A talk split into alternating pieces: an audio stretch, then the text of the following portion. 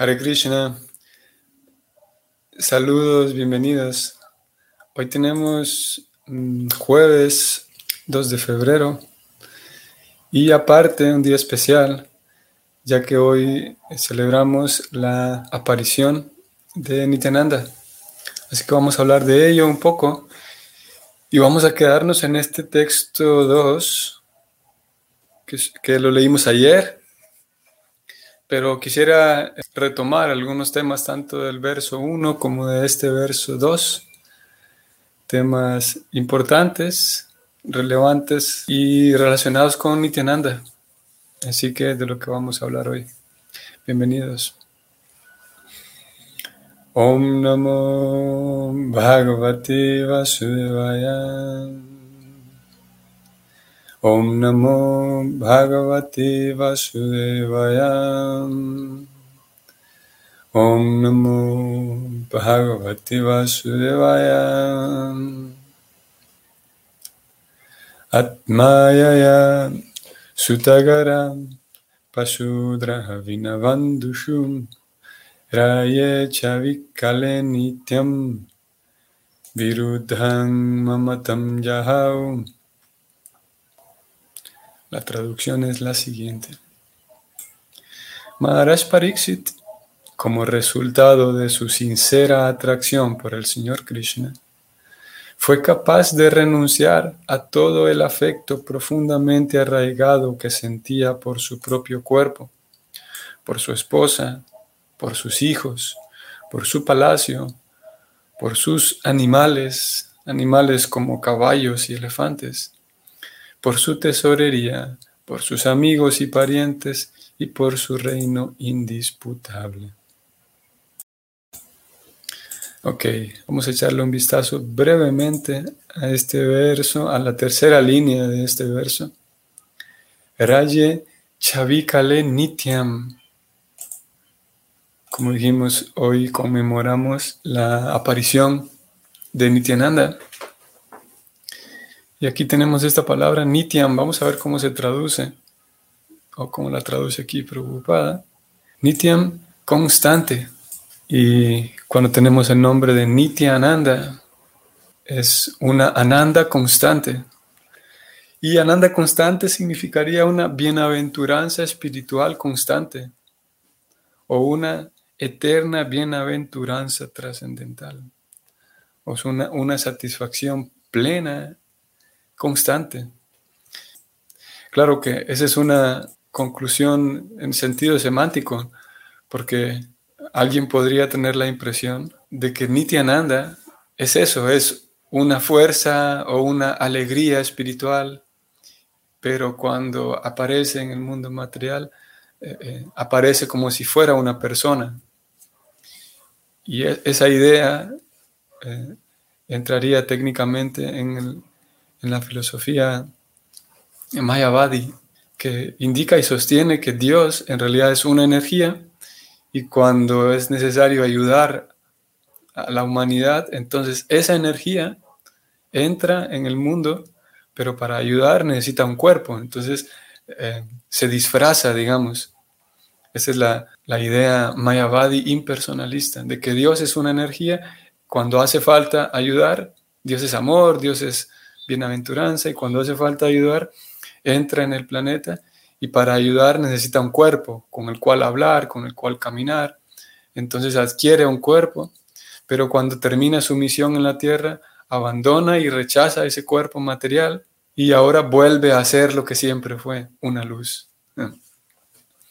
Eso sería una explicación mayavadi impersonalista. Y aquí estamos hablando de Nityananda, pero como dije, es nada más una una comprensión semántica del nombre. En realidad es una persona eternamente. Es también la suprema personalidad de Dios.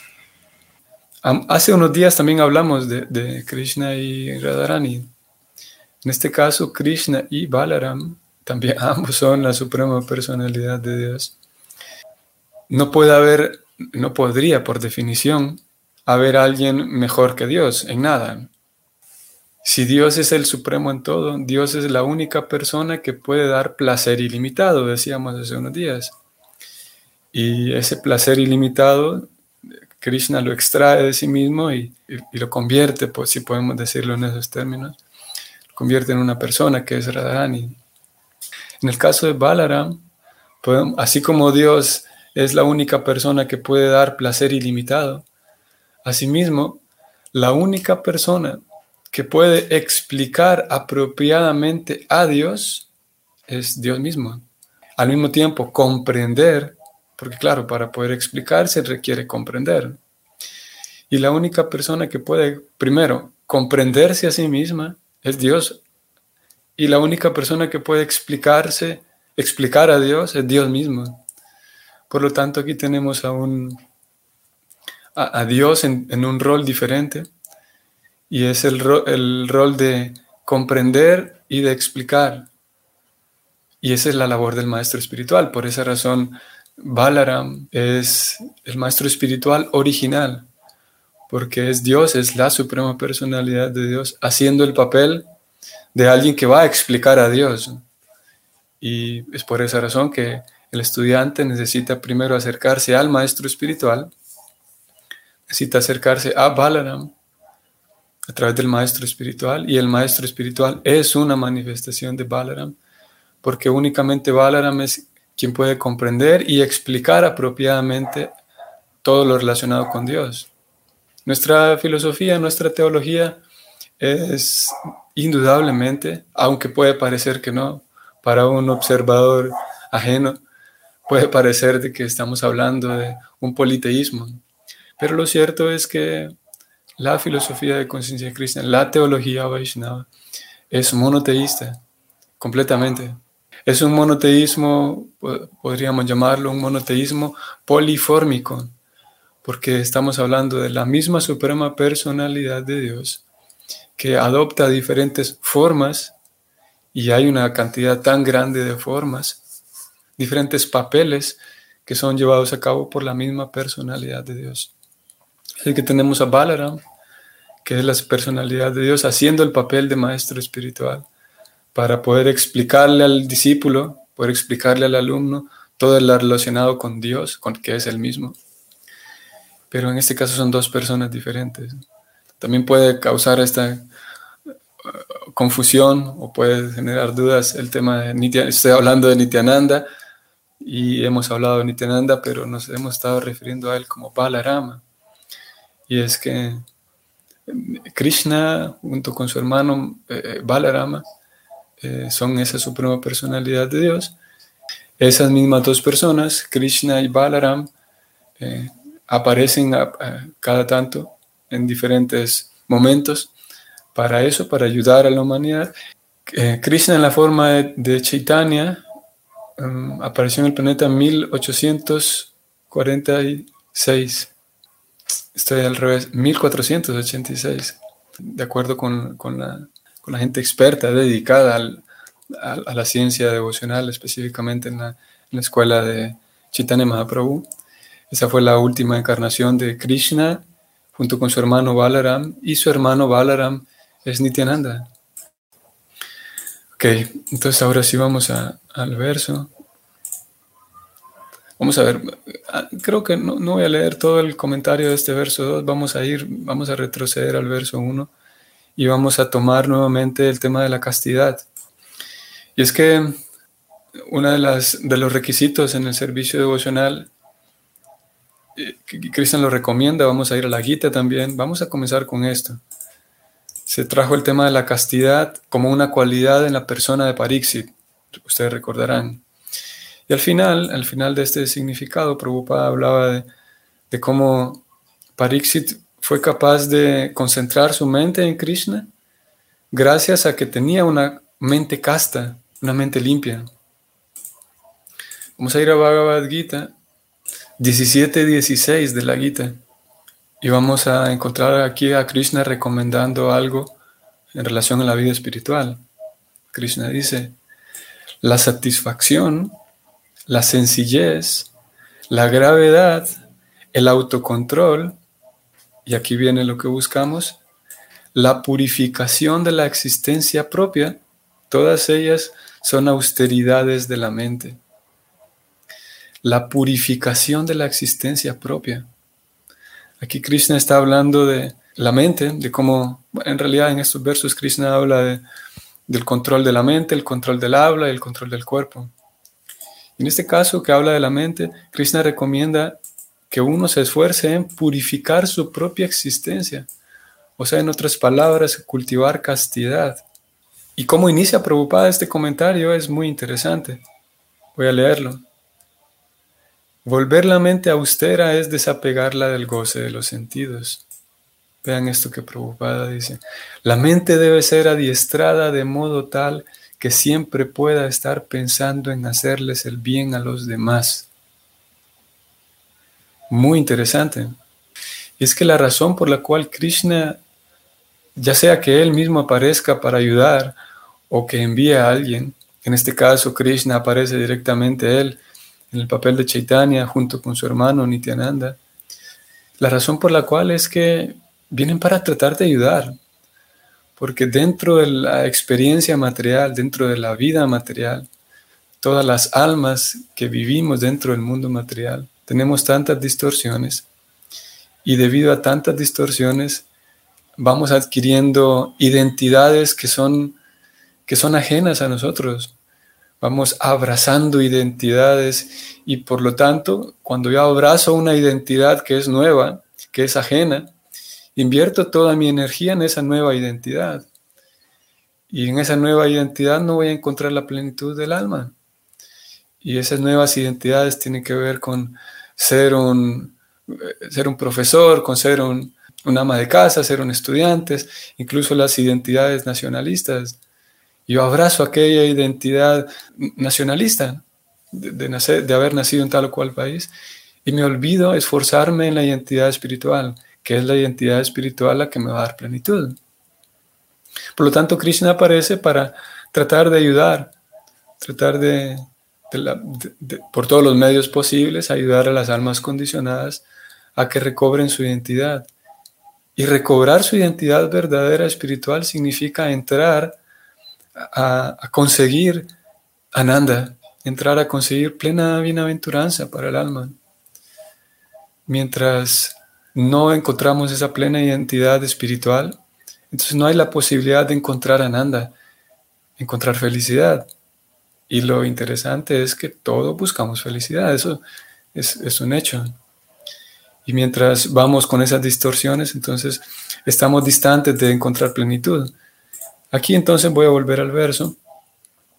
Aquí Krishna está recomendando eh, en este 17-16 de la Gita que para encontrar una, para llevar una vida espiritual plena es necesario la purificación de la existencia propia. O sea, purificar mi propia, mi propia vida, mi propia forma de concebir a los demás, mi propia forma de concebirme a mí mismo. Y eso tiene un vínculo grande con la castidad porque la castidad tiene que ver con la, limpieza de mi, de, de lo que pienso hacia los demás, lo que pienso hacia todo, como dije, cómo concibo. ¿Por qué razón yo tengo que discriminar de manera malsana a otro?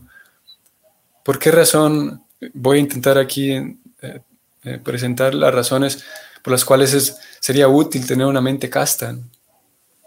Y es que si yo soy capaz de, de convivir con otros de manera limpia y transparente, eso va a ser beneficioso para todos. Pero para convivir de manera limpia y transparente, necesitaré trabajar en ello. Entonces, ¿por qué razón? ¿Cuál es la necesidad de que yo tenga que sentirme superior a alguien al momento de conocer a alguien? ¿O inferior? ¿Por qué razón yo voy a, sentirme menos o sentirme más que alguien? ¿Por qué voy a rechazar a alguien por, por, su, por su nacimiento, por su apellido, por, porque tiene menos educación académica? En fin, por tantas razones. Y el hecho de, de despreciar a alguien ya sea que me desprecie a mí mismo o que desprecie a otros, es una distorsión en, mi comprensión. O sea, una falta de castidad, una falta de limpieza.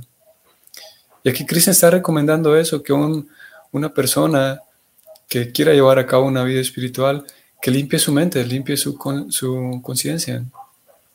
No solamente, Krishna nos recomienda que no solamente uno memorice canciones, memorice mantras, memorice oraciones y vaya al templo y se comporte como, sí, como un religioso únicamente en un sentido superficial, sino Krishna está invitándonos y recomendándonos que vayamos más profundo, porque eso va a ser un, un cambio de manera práctica, en un sentido práctico, incluso a nivel social.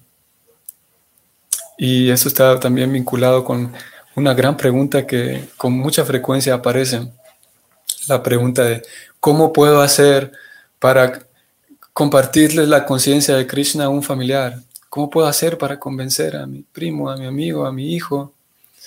Esa es una pregunta frecuente.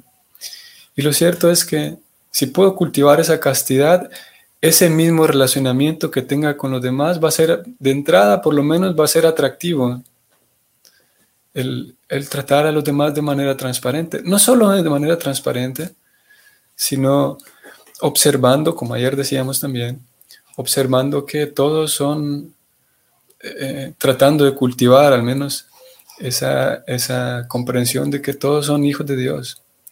Por lo tanto, ya no solamente voy a ser simpático con los demás porque, porque es bueno ser simpático, porque quiero caerle bien o porque quiero hacerle pasar un buen rato a esta persona, sino que vamos un, un nivel un poco más arriba todavía, es otro nivel y es que estoy recordando que esta persona que tengo enfrente es un querido hijo de Dios. Y estoy sirviendo a Dios en el acto de tratar bien a esta persona, porque esta persona es hijo de Dios. Y en el acto de cultivar gentileza y, y todos los demás, demás cualidades en sentido relacional, estoy sirviendo o puedo meditar en que estoy sirviendo a Dios. Puedo incluir a Dios en el acto de servir bien a los demás, de tratar bien a los demás. Y si una persona viene, como ayer decíamos, viene a, mi casa, viene a mi, a mi hogar, a mi lugar, y yo de entrada estoy tratando de cultivar este lugar, que sea un ashram, entonces la persona al menos va a tener una buena experiencia. No necesariamente que cada persona que venga a visitarme va a querer rendirse a Dios y entregarse a Dios, no necesariamente, porque cada persona está en, situaciones diferentes y para algunos no es el momento, simplemente. Pero lo cierto es que una persona que pueda visitarme puede sentirse inspirada, puede sentirse a gusto. Aquí hemos leído algo de Krishna recomendando la satisfacción de la mente. Pero en otras porciones vamos a encontrar a Krishna siempre en la Gita recomendando que uno cultive bondad, que uno cultive orden, que uno cultive limpieza, que uno cultive eh, con esas dos cualidades ya, limpieza, orden, organización.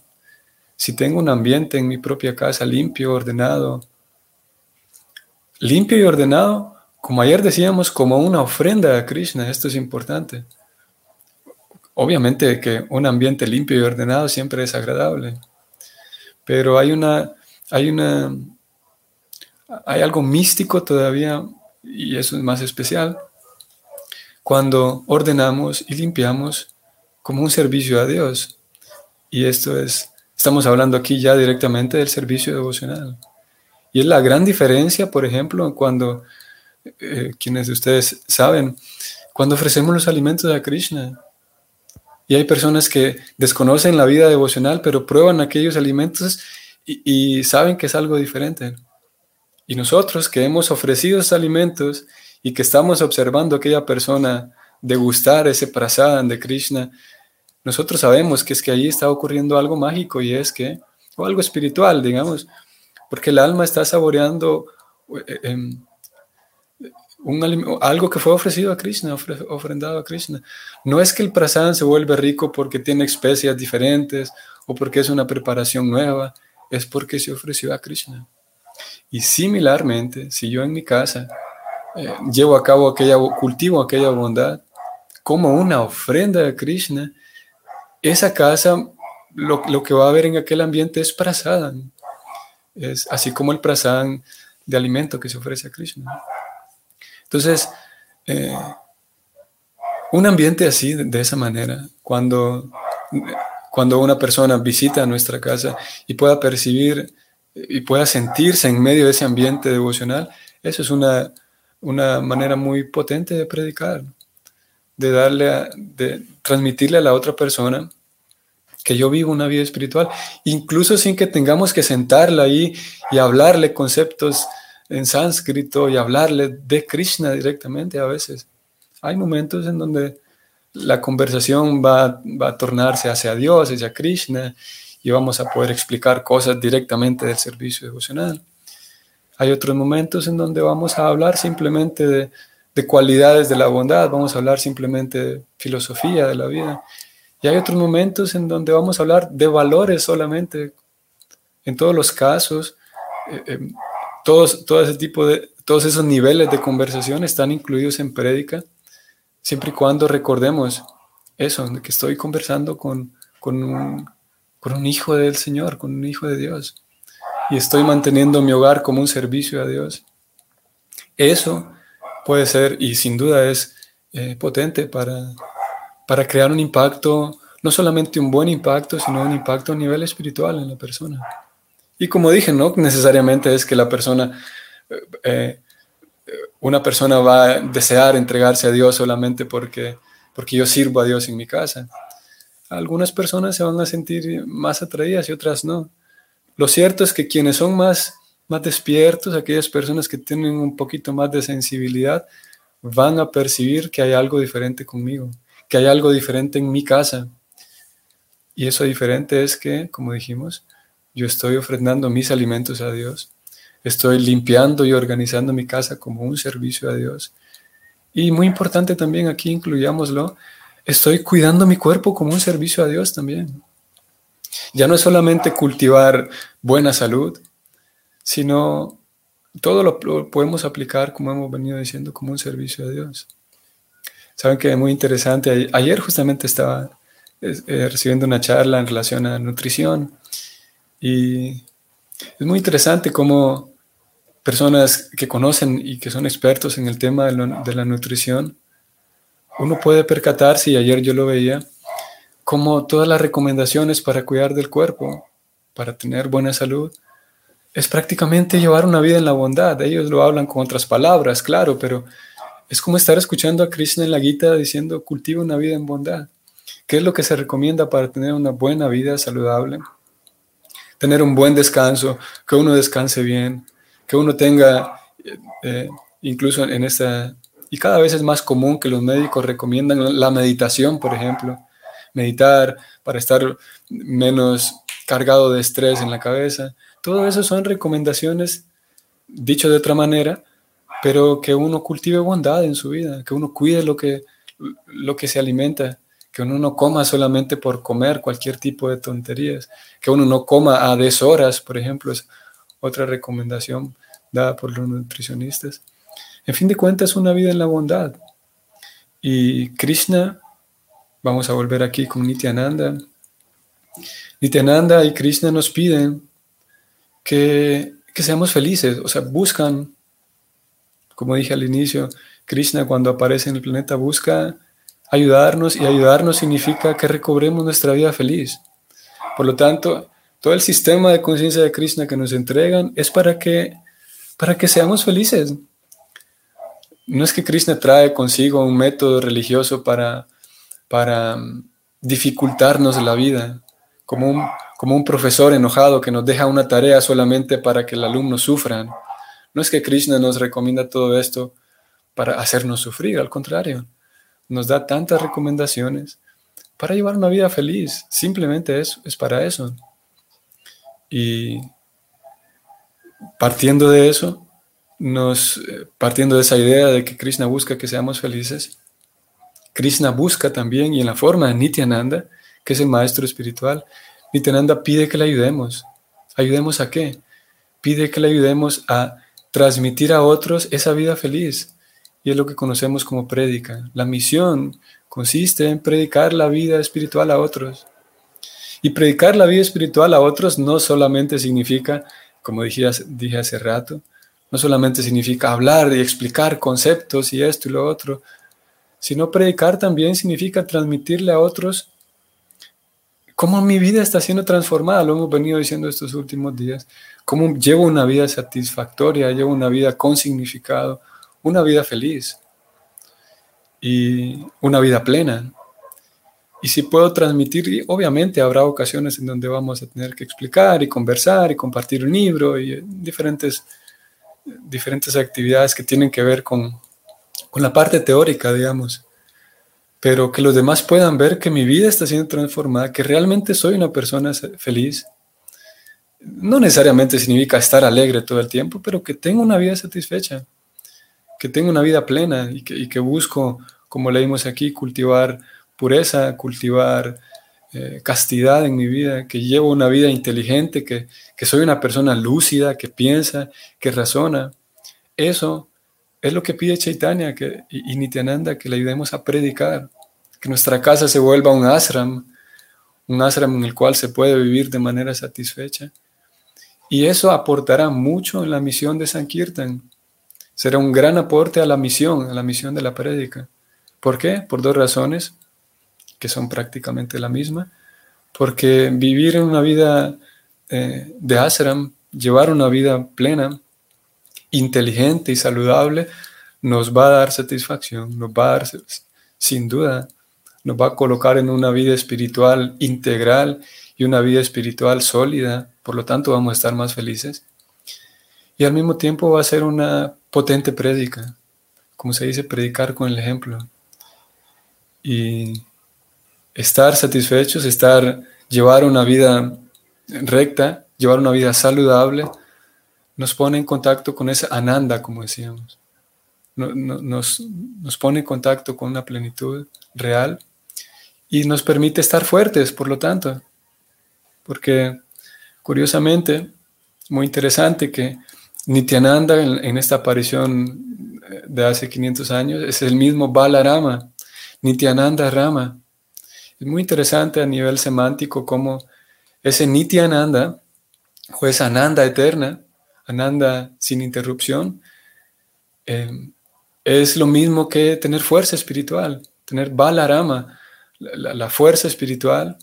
Todos sabemos, o, o todos lo hemos experimentado, cuando uno tiene mucho entusiasmo, cuando uno está satisfecho, cuando uno está feliz, tiene más fuerza, e, e, está más enérgico, tiene más, tiene más, más fuerza para, para estar firme y estable. Así que Balaram, que es la misma persona que Nityananda, ellos como maestro espiritual buscan que llevemos una vida satisfactoria, que llevemos una vida feliz, una vida plena. Y eso mismo nos da fuerza espiritual.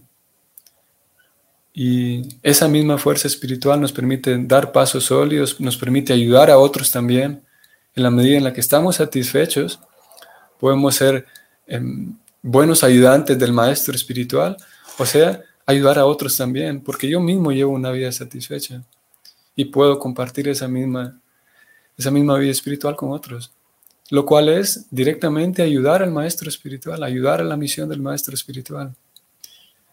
Y para ayudar en esa misión hace falta lo que ya dijimos, entre otras cosas, hace falta prestar atención a limpiar mi vida, cultivar esa castidad, transformar mi, espacio en un asrama y por todos los medios posibles en mantenerme cerca de Krishna. Y el maestro espiritual, con esto terminamos, eh, una de, de las principales herramientas del maestro espiritual para que mantengamos una vida satisfecha, para que estemos fuertes, una de las principales herramientas es el conocimiento espiritual, o la principal herramienta es el conocimiento espiritual. El, mantenernos siempre escuchando. Ya lo hemos leído en tantas ocasiones hasta este punto del Bhagavatam, que lo leíamos, ustedes recordarán, Prabhupada lo decía con estas palabras, los frutos del amor por Dios están disponibles para aquellos que se mantienen todo el tiempo escuchando, escuchando, leyendo, absorbiendo la información, el conocimiento espiritual. De esa manera estamos eh, eh, más protegidos y más, eh, más prestos a mantenernos siempre en Ananda, a mantenernos siempre con fuerza espiritual. Así que, como dijimos, eso es una, será una prédica increíble, el que otros puedan darse cuenta de que sí se puede ser un religioso lúcido, que mucha gente tiene esa idea de que los religiosos, la gente que que tiende a la religión es porque no, piensa mucho, no tiene buena inteligencia, personas fracasadas. A veces hay esa idea. Pero vale la pena llevar una vida lúcida, satisfactoria, inteligente, despierta, consciente. Y eso es, como dije, una gran prédica. Que ser un Vaishnava, un, buen Vaishnava realmente vale la pena, es mucho más emocionante que solamente ser un religioso y memorizar algunas cosas, memorizar una doctrina ya. Es mucho más emocionante, mucho más vibrante. Eh, intentar llevar así una vida eh, saludable, una vida con pureza, una vida de ashram, una vida casta, una vida inteligente. Mucho más vibrante, mucho más emocionante y mucho más útil a la misión. Bueno, eso en relación al señor Nityananda. Espero entonces que, y deseo que, que sea un día súper provechoso, y de hecho lo es eh, em, para todos aquellos que lo busquen. Podemos pedir refugio, pedir guía, pedir inteligencia, lo que sea que necesitemos.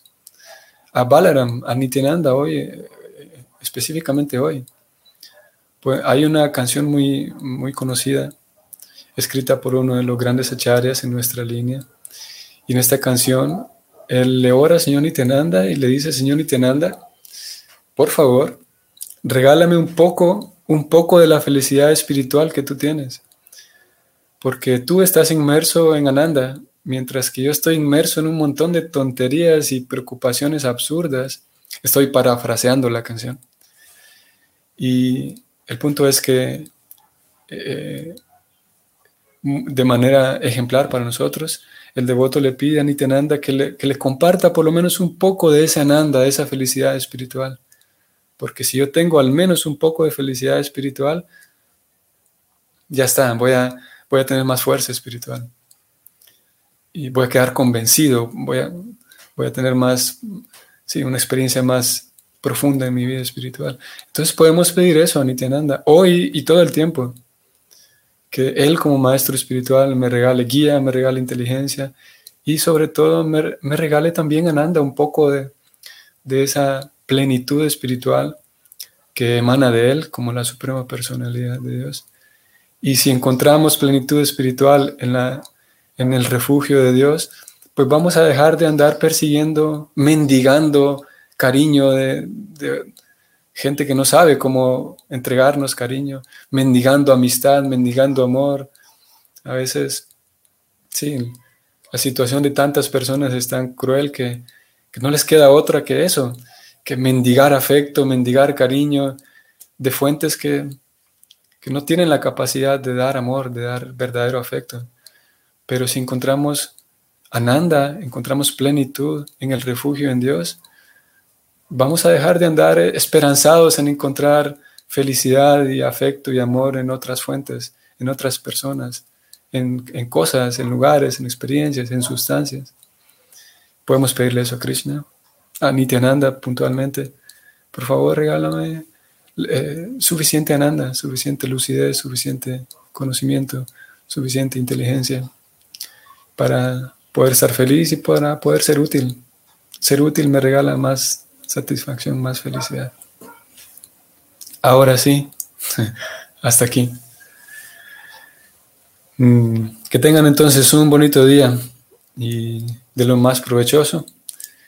Que el Señor Nityananda nos regale todo lo necesario y que nos permita seguir mañana, que nos permita seguir eh, eternamente mientras, mientras Él lo quiera, aquí estaremos tratando de aprovechar esta, eh, esta herramienta genial como lo es el, el Bhavatan, el de Krishna. Que tengan bonito día y hasta mañana. Hare Krishna.